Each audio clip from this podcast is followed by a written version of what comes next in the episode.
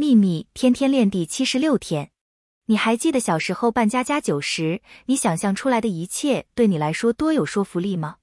当你想要任何事物时，这是你一定要做的事。